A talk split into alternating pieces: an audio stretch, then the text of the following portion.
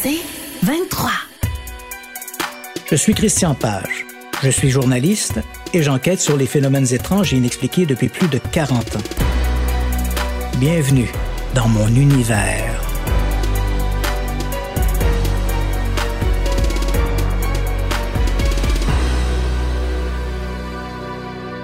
Le 9 août 1812, une nouvelle cérémonie d'inhumation se tient au caveau de la famille Chase, une riche famille de planteurs de Christchurch à la Barbade. Dans un silence solennel, la lourde et imposante dalle de pierre qui masque l'entrée de la tombe est mise de côté. Lentement, un à un, les porteurs s'engagent dans l'étroit passage menant à la chambre souterraine. Arrivé au pied de l'escalier, ils s'arrêtent, étonnés. Deux des trois cercueils qui s'y trouvent déjà ne sont plus dans leur position originale. Ils reposent tête en bas, appuyés contre le mur du fond. La surprise fait rapidement place à l'indignation. Qui a bien pu s'introduire dans le caveau et s'adonner à de tels jeux macabres? Les cercueils sont vite replacés, puis le caveau soigneusement refermé. Le caveau Chase, une pièce rectangulaire de 4 mètres de long sur 2 mètres de haut et autant de large, a été construit à la demande des Walround, une noble famille de Christchurch. En 1807, ils y ont déposé un premier corps, celui d'une parente, Thomasina Goddard. L'année suivante, le caveau a été vendu à la famille Chase, qui y a fait mettre, le 22 février, la dépouille de la petite Marie Anna, morte à l'âge de deux ans. Le 6 juillet 1812, le caveau a été rouvert pour y accueillir cette fois le cercueil de Dorcas Chase, sœur aînée de la petite Marie Anna. On raconte que la jeune Dorcas aurait été poussée au suicide par son père, Thomas Chase, un homme cynique et haï des villageois. Le père Chase va d'ailleurs rejoindre ses filles un mois plus tard. C'est à ce moment-là que l'on constate pour la première fois que les cercueils de Marianna et de Dorcas ont été déplacés mystérieusement. Quatre ans plus tard, le 25 septembre 1816, on organise une nouvelle cérémonie au caveau Chase. Cette fois, c'est le corps d'un autre enfant, le petit Samuel Brewster Ames, que la famille porte en terre. Le caveau est rouvert. Stupéfaction. Les cercueils de Thomas Chase et de ses deux filles ont été déplacés. Curieusement, celui de la vieille Madame Godard ne semble pas avoir été dérangé. La première réaction en est une de rage. Il y a fort à parier, disent certains, que ce remue-ménage est l'œuvre de profanateurs noirs. Tous ont encore fraîchement en mémoire cette révolte chez les esclaves africains qui, cinq mois plus tôt, a entraîné une répression sanglante. Peut-être cette profanation du caveau est-elle l'œuvre d'insurgés en quête de vengeance. Mais à la rage, l'étonnement fait bientôt place. Si les cercueils des deux jeunes filles sont faciles à déplacer, il en va autrement de celui de Thomas Chase. Le cercueil est fait de chêne massif et son revêtement extérieur est en plomb. Quatre ans plus tôt, lors de l'inhumation, le transport du cercueil a nécessité huit porteurs. Et là, dans la pénombre du caveau, il gît sur le côté à un mètre de son endroit initial. Comment des vandales, au moins huit, auraient-ils pu pénétrer dans le caveau et faire tout ce remue-ménage sans laisser la moindre trace d'effraction? On replace les cercueils et referme soigneusement le caveau. Le sépulcre ne restera fermé que 52 jours. Sept semaines plus tard, en effet, c'est au tour de Samuel Brewster Senior, père du petit Samuel déjà au caveau, d'être inhumé. Poster est l'un de ces rares hommes blancs à avoir été tué lors des affrontements raciaux du mois d'avril précédent. Pour des raisons obscures, sa dépouille a d'abord été enterrée dans la paroisse Saint-Philippe avant d'être transférée au caveau. Encore une fois, aussitôt la tombe ouverte, on constate un désordre incroyable. Certains cercueils ont été renversés, d'autres reposent tête bêche. Seul celui à moitié pourri de Madame Godard n'a pas bougé. Les autres ont été éparpillés dans la chambre funéraire comme un vulgaire paquet de cartes. Et à l'instar des précédentes visites, aucune trace d'effraction n'est apparente. L'inquiétude gagne rapidement les habitants de la région. Pour la population blanche, il ne peut s'agir que de l'œuvre de Vandale. Pour la communauté noire, par contre, seule l'intervention de forces maléfiques peut expliquer les étranges événements du caveau Chase. Plus pragmatique, le révérend Thomas Orderson, prêtre de Christchurch, propose une investigation sérieuse du caveau. Après tout, si des forces maléfiques sont à l'œuvre dans sa paroisse, il se doit d'en être le premier informé. Accompagné d'un magistrat et de deux autres paroissiens respectés, il se rend au sépulcre. Orderson ne cache pas son scepticisme devant ces histoires de malédiction. Il doute également que des membres de la communauté noire puissent être responsables de tels méfaits. Peut-être, suppose-t-il, l'eau s'infiltre-t-elle dans le caveau et déplace-t-elle les cercueils qui s'y trouvent? Les murs, le plafond et le sol sont minutieusement examinés. On cherche un indice, une trace de moisissure, quelque chose qui pourrait expliquer le pourquoi de l'énigme. On ne trouve rien. Le caveau est parfaitement sec et vierge de toute fissure. Déçu, l'ecclésiastique se contente d'assister à la remise en place des cercueils et à la fermeture du caveau les curieux devront attendre presque trois ans avant la réouverture du sépulcre. Le 7 juillet 1819, la défunte Thomasina Clark, une lointaine parente de la famille Chase, est conduite au caveau. La dépouille est précédée d'un important cortège. S'y trouve notamment le gouverneur de la Barbade, Stapleton Cotton, dit Lord Combermere, son aide de camp, le commandant de la garnison et à peu près tous les représentants du clergé de l'île. Tous veulent savoir, les cercueils ont-ils été déplacés? L'ouverture du caveau pose un problème. Quelque chose bloque l'entrée. Un objet interdit aux ouvriers d'introduire les leviers servant au déplacement de la dalle de pierre. Les fossoyeurs mettront de longues minutes avant d'identifier l'obstacle. Le cercueil de feu Thomas Chase. Ce dernier repose au milieu de l'escalier, à au moins deux mètres de l'endroit où il a été laissé. Un désordre indescriptible règne à l'intérieur du caveau. Les cercueils ont été déplacés et renversés comme de simples boîtes d'allumettes. Encore une fois, seul celui de la première locataire du caveau, Madame Godard, n'a pas bougé. Un lourd silence glisse sur l'assistance. Personne ne peut le croire ou n'ose le croire. Dans la foule, on murmure. Chez les ouvriers noirs, le nom de Baron Samedi, le dieu des morts vaudous, sur toutes les lèvres. Pour Lord Combermere, ces rumeurs ne sont que des superstitions. Il ordonne une nouvelle inspection du caveau. Chaque pierre de la crypte est inspecté, chaque recoin vérifié. On cherche un passage secret, une fissure, quelque chose qui aurait été négligé lors des précédentes vérifications. Mais on ne trouve rien. Le caveau semble tout à fait étanche. Il n'existe apparemment aucun moyen de pénétrer dans le caveau autre que par l'entrée située sous la dalle. On inspecte ensuite chaque cercueil, en quête d'une trace de profanation. Mais là aussi, on ne décèle rien.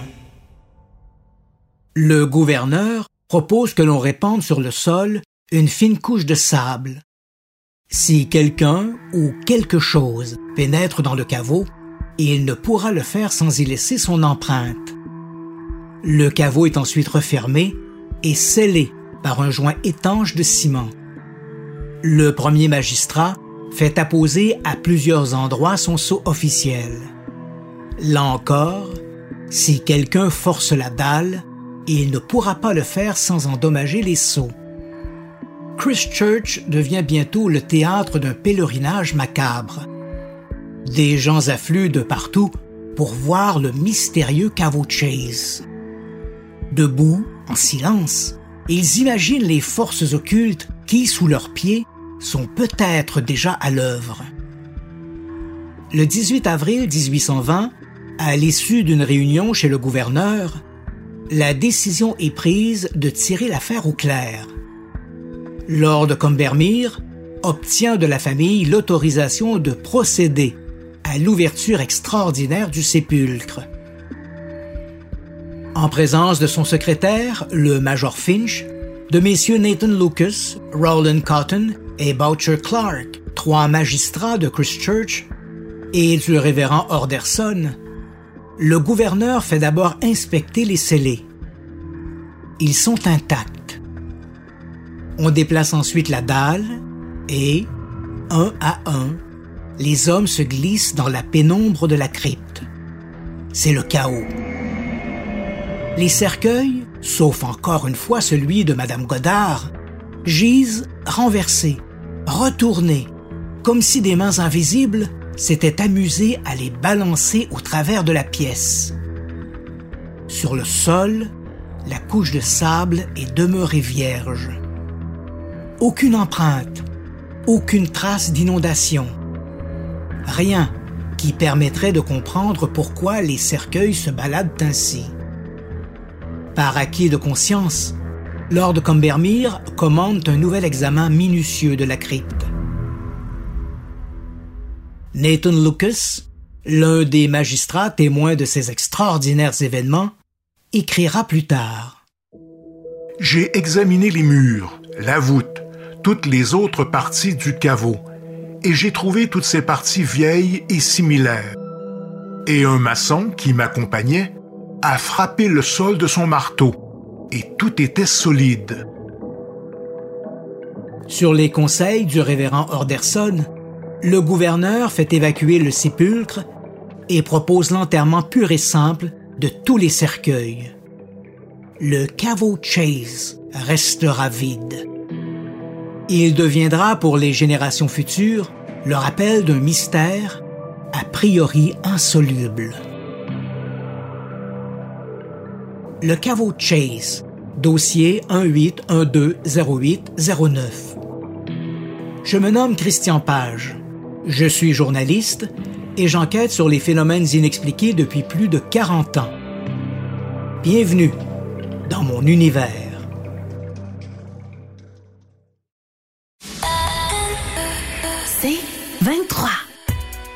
Je suis Christian Page. Je suis journaliste. Bienvenue dans mon univers.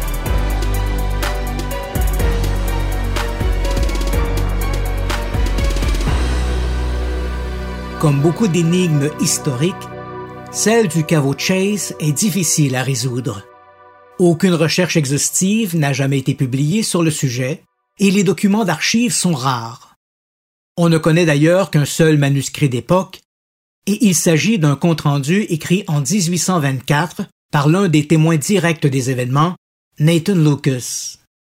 Les sources plus tardives, qui sont surtout des recueils d'anecdotes de deuxième ou de troisième main, sont contradictoires et s'opposent sur plusieurs détails.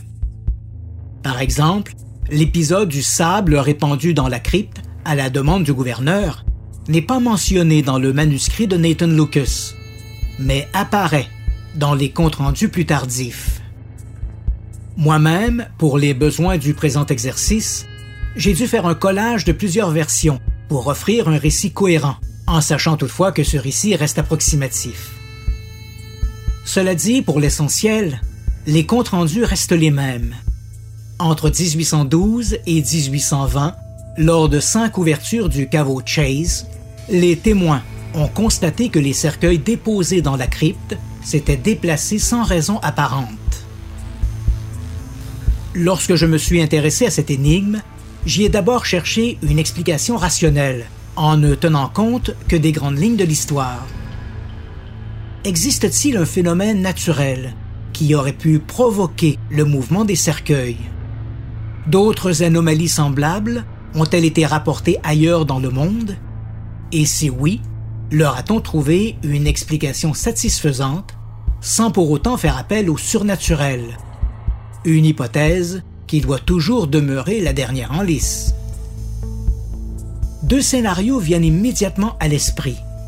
Des secousses sismiques et une inondation dans la crypte. L'idée de l'inondation demeure de loin la plus populaire. Mais d'où cette eau serait-elle venue? Il y a quelques années, je me suis rendu au cimetière de Christchurch pour jauger de visu la géographie des lieux. La paroisse se trouve dans le sud de l'île, dans la banlieue sud-est de la capitale Bridgetown. La baie d'Oystin est à plus de 1 km et les terres de l'église s'élèvent à quelques 250 mètres, au-dessus du niveau de la mer. L'endroit offre d'ailleurs une vue magnifique sur la mer des Caraïbes. L'idée d'une inondation par la mer est peu probable, sinon impossible. Dans un article paru en avril 1975 dans New Horizons, le journal de la défunte New Horizons Research Foundation, le parapsychologue canadien George Owen raconte avoir découvert, lors d'une visite au cimetière de Christchurch, un tuyau traversant l'intérieur du caveau. Cette conduite, affirme le chercheur, serait antérieure à la construction de la crypte et pourrait avoir été responsable d'une certaine infiltration.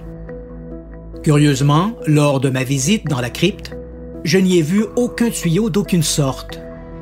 J'ai soigneusement examiné les murs sans y trouver l'objet du litige. Au bénéfice du professeur Owen, je dois toutefois admettre que la maçonnerie du mur du fond avait quelque peu été restaurée.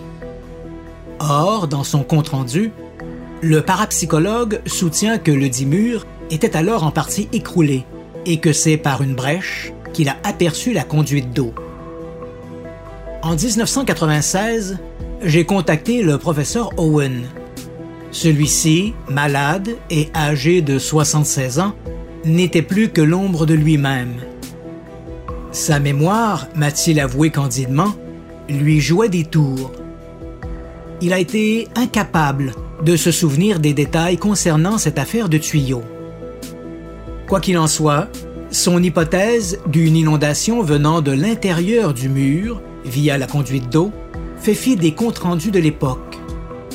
Nous savons que, malgré des examens minutieux, aucune trace d'eau ou de moisissure n'a jamais été retrouvée à l'intérieur du caveau. À une occasion, en 1816, le caveau n'est resté fermé que 52 jours. Difficile d'imaginer comment, en sept semaines seulement, l'eau aurait pu s'infiltrer, déplacer les cercueils et s'évaporer sans laisser la moindre trace. Difficile également d'imaginer comment l'eau aurait pu, entre juillet 1819 et le 18 avril 1820, inonder la crypte au point de chambouler l'ordre des cercueils, et ce, sans déplacer le sable répandu sur le sol, si sable il y avait bien entendu.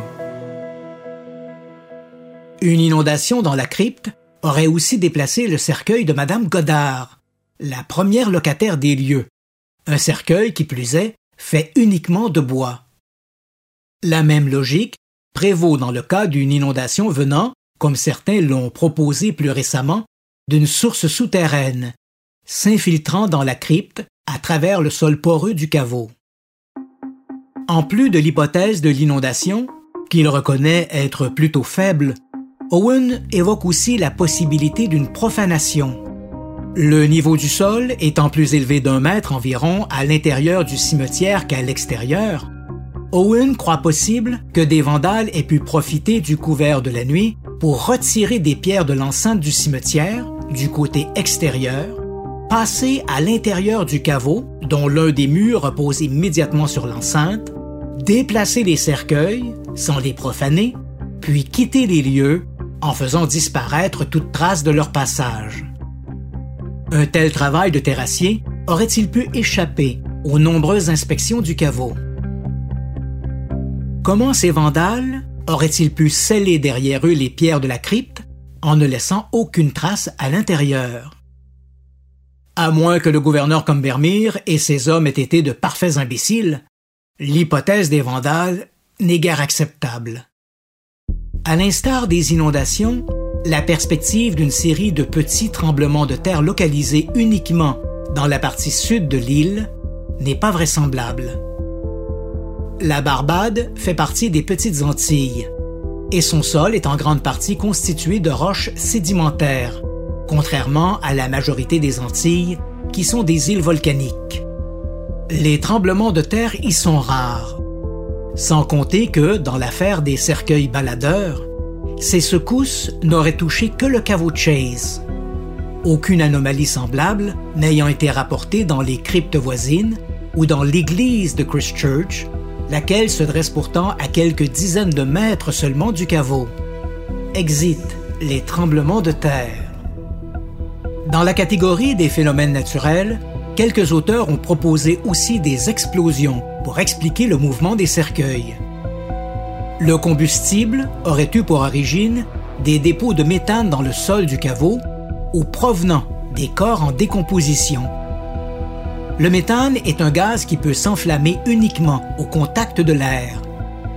Mais comme personne n'a jamais évoqué le moindre dommage matériel, que ce soit la maçonnerie interne du caveau ou aux cercueils eux-mêmes, cette hypothèse extravagante doit être écartée. Dans son Secrets of the Supernatural, Joseph Joe Nichol, autrefois professeur d'écriture technique à l'Université du Kentucky, et membre influent de l'association sceptique américaine Committee for Skeptical Inquiry, ou CSI, développe l'hypothèse voulant que le mystère du caveau Chase ne serait qu'une histoire inventée. Une fumisterie concoctée par une poignée de francs-maçons auquel appartenait le gouverneur de l'époque, Lord Combermere, et l'un de ses magistrats, Boucher Clark. Nicholl voit dans des mots comme crypte, sceau, ou cercueil, autant de références à la franc-maçonnerie. L'auteur reste toutefois évasif sur les motivations derrière ce canular, s'il s'agit bien sûr d'un canular. Pour Nicole, le fait que le caveau soit à présent vide n'a rien de surprenant, puisque, selon lui, il n'a jamais abrité le moindre locataire.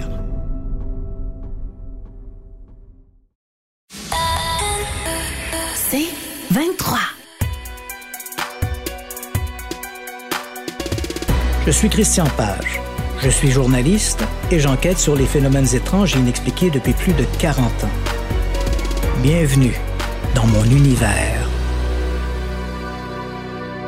L'hypothèse de Nicole est difficile à défendre au su des détails historiques.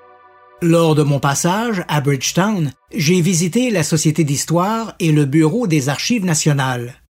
Même si à l'époque, il n'existait aucun acte d'inhumation, les registres historiques de la paroisse de Christchurch présentent néanmoins plusieurs entrées pour le caveau Chase. Les dates rapportées correspondent aux enterrements. 31 juillet 1807, Thomasina Goddard. 22 février 1808, Marie Anna Maria Chase. 6 juillet 1812, Dorcas Chase. Le 9 août 1812, Thomas Chase. 25 septembre 1816, Samuel Brewster Hames. 17 novembre 1816, Samuel Brewster. 7 juillet 1819, Thomasina Clark. De surcroît, j'ai retrouvé aux Archives nationales deux dessins originaux, malheureusement anonymes, liés à l'affaire du caveau Chase. Le premier est daté du 7 juillet 1819 et montre la position des cercueils à l'issue de la cérémonie d'inhumation de Thomasina Clark. On peut y lire la notation suivante. Position des cercueils lorsque le caveau a été refermé en présence de Lord Combermere. Le second dessin, daté du 19 avril 1820, montre les cercueils dans des positions chaotiques. Position des cercueils à l'ouverture du caveau en présence de Lord Combermere, R.B. Clark et plusieurs autres gentilshommes. Peut-on lire sous le dessin? Difficile d'adhérer au scénario proposé par Joseph Nichol. Si besoin était, ces documents, que j'ai retrouvés en moins d'une heure, prouvent incontestablement que des corps ont bel et bien été inhumés dans le caveau Chase. Et si la tombe est à présent vide, c'est que les autorités locales, ecclésiastiques et laïques ont permis que les cercueils soient enterrés ailleurs. Mais en 1820, une telle action relevait presque de la profanation, et seuls des événements importants et extraordinaires ont pu la justifier. En 2002, alors que j'assistais à un congrès sur les ovnis à Rochester, dans l'État de New York, je me suis retrouvé nez à nez avec Joseph Nichol. Lorsque je lui ai raconté mes trouvailles sur le caveau Chase, trouvailles qui venaient mettre un bémol sur son hypothèse des francs-maçons, Nichol s'est contenté de me répondre qu'il n'en avait rien à cirer. Il a admis, de surcroît, n'avoir jamais visité le cimetière de Christchurch. Curieux tout de même, venant d'un pourfendeur du paranormal qui profite de toutes les tribunes pour dénoncer le manque de rigueur des amateurs. Monsieur Nicole devrait peut-être faire preuve d'un peu d'humilité et se rappeler qu'il est parfois beaucoup plus facile de voir la paille dans l'œil du voisin que la poutre qui est dans le sien. Mais s'il ne s'agit pas d'inondation, de tremblements de terre ou de profanateurs, quel étrange phénomène a bien pu déplacer les cercueils du caveau Chase? Les ouvrages consacrés aux phénomènes inexplicables rapportent au moins trois autres épisodes de cercueils baladeurs. Le problème avec ce genre de littérature, c'est qu'elle est peu fiable, les auteurs se contentant souvent de rapporter les mêmes anecdotes, avec les mêmes erreurs et avec un minimum de soucis pour l'acuité des faits. Le premier de ces incidents se serait produit à Stanton, une petite communauté rurale située dans le comté de Suffolk, dans l'est de l'Angleterre. Dans la deuxième moitié du 18e siècle, le cimetière local aurait été le théâtre d'incidents analogues à ceux du caveau Chase. Lors de trois cérémonies d'inhumation dans le caveau familial, les villageois auraient constaté que l'ordre des cercueils déjà en crypte avait été chamboulé.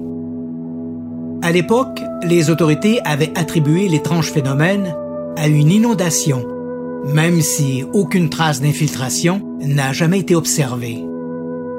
Dans Footfalls on the Boundary of Another World, publié en 1869, le diplomate américain Robert Dale Owen évoque une affaire semblable, apparemment survenue en juillet 1844 dans le petit village d'Arensburg, aujourd'hui Saré, dans l'île d'Ozel, rebaptisée Sarama, en Estonie. Lors d'une cérémonie au caveau des Buxhausen, une famille d'aristocrates de l'endroit, on constata que tous les cercueils déjà en place, sauf trois, avaient été retirés de leur linteau et reposaient empilés les uns sur les autres au milieu de la pièce. On replaça les cercueils et après la cérémonie, la famille alla porter plainte auprès des autorités locales, suspectant l'œuvre de profanateurs. Un tribunal fut apparemment constitué et présidé par le baron Guldenstube, une puissante famille scandinave. Les jours suivants, on constata un nouveau désordre dans la crypte. On inspecta les lieux sans y trouver la moindre trace d'effraction. On fit changer les verrous, sans succès. Les cercueils continuaient leur danse macabre. En dernier recours, le baron Guldenstube fit répandre de la cendre sur le sol et refermer le caveau en y faisant apposer les sceaux de la municipalité. Mais quelques jours plus tard, les cercueils s'étaient encore déplacés et ce, sans qu'il y ait marque d'intrusion. À la demande de la famille, les cercueils furent enterrés ailleurs dans le cimetière. Robert Dale Owen disait tenir cette anecdote de la fille du baron Guldenstube. Le problème avec cette histoire, c'est que toutes les recherches subséquentes pour la documenter ont été infructueuses. Dans un article publié en 1907, The Arensburg Poltergeist, la prestigieuse Society for Psychical Research, en s'appuyant sur les recherches de Frank Podmore, l'un de ses membres, soulignait n'avoir trouvé aucune source à l'appui des événements de l'île d'Ozel. Et quand on y regarde de plus près, on est frappé par les similitudes entre cette affaire et celle du caveau Chase. Des cercueils qui bougent tout seuls et d'autres qui restent en place. L'épandage de cendres sur le sol, le marquage de l'entrée de la tombe avec les sceaux de la ville, et enfin l'enterrement pur et simple des cercueils. J'enquête sur le paranormal depuis près de 45 ans, et s'il y a une chose que m'ont appris ces années d'investigation, c'est à me méfier des coïncidences, souvent trop belles pour être vraies.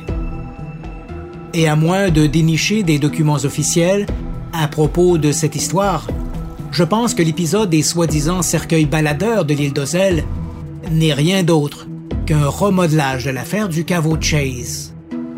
Dans cette perspective, et jusqu'à preuve du contraire, cette histoire doit être écartée de l'équation. La dernière histoire du genre a été évoquée dans une très courte entrée publiée en 1867 dans Notes and Queries, un journal de l'Université d'Oxford en Angleterre. L'auteur, un certain F.A. Paley, raconte les étranges événements observés dans une crypte du cimetière de Cretford, une paroisse du Lincolnshire en Angleterre. Là encore, on aurait constaté le déplacement des cercueils lors de deux ou trois inhumations successives. L'affaire remonterait aux alentours de 1847 et à cette époque, les autorités avaient conclu à une infiltration d'eau dans la crypte. Paley disait d'ailleurs à ce propos Nous n'avions aucun doute que de par sa situation et la nature du sol, que le caveau s'était rempli d'eau lors d'inondations et que c'est celle-ci qui avait déplacé les cercueils. Quelle conclusion peut-on tirer de toute cette affaire? À ce jour, nous ne connaissons que quatre incidents de cercueils baladeurs, incluant le caveau Chase. Or, hormis les événements du cimetière de Christchurch, l'une de ces histoires n'est probablement qu'une rumeur sans fondement et les deux autres ont été expliquées par des inondations.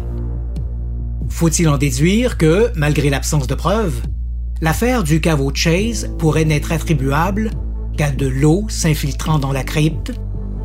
Ce scénario, comme je l'ai déjà expliqué, apparaît très improbable, mais comme les récits de l'époque sont très approximatifs, sinon contradictoires, qui peut jurer de ce qui s'est réellement passé au cimetière de Christchurch. Moi-même, qui ai visité les lieux et épluché les archives de l'époque, je préfère réserver mon jugement.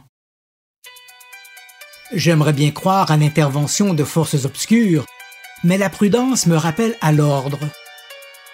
Dans le doute, abstiens-toi. C'est Sherlock Holmes qui disait une fois que vous avez éliminé l'impossible, ce qui reste, même improbable, doit être la vérité. Je suis Christian Page. Je suis journaliste et j'enquête sur les phénomènes étranges et inexpliqués depuis plus de 40 ans. Bienvenue dans mon univers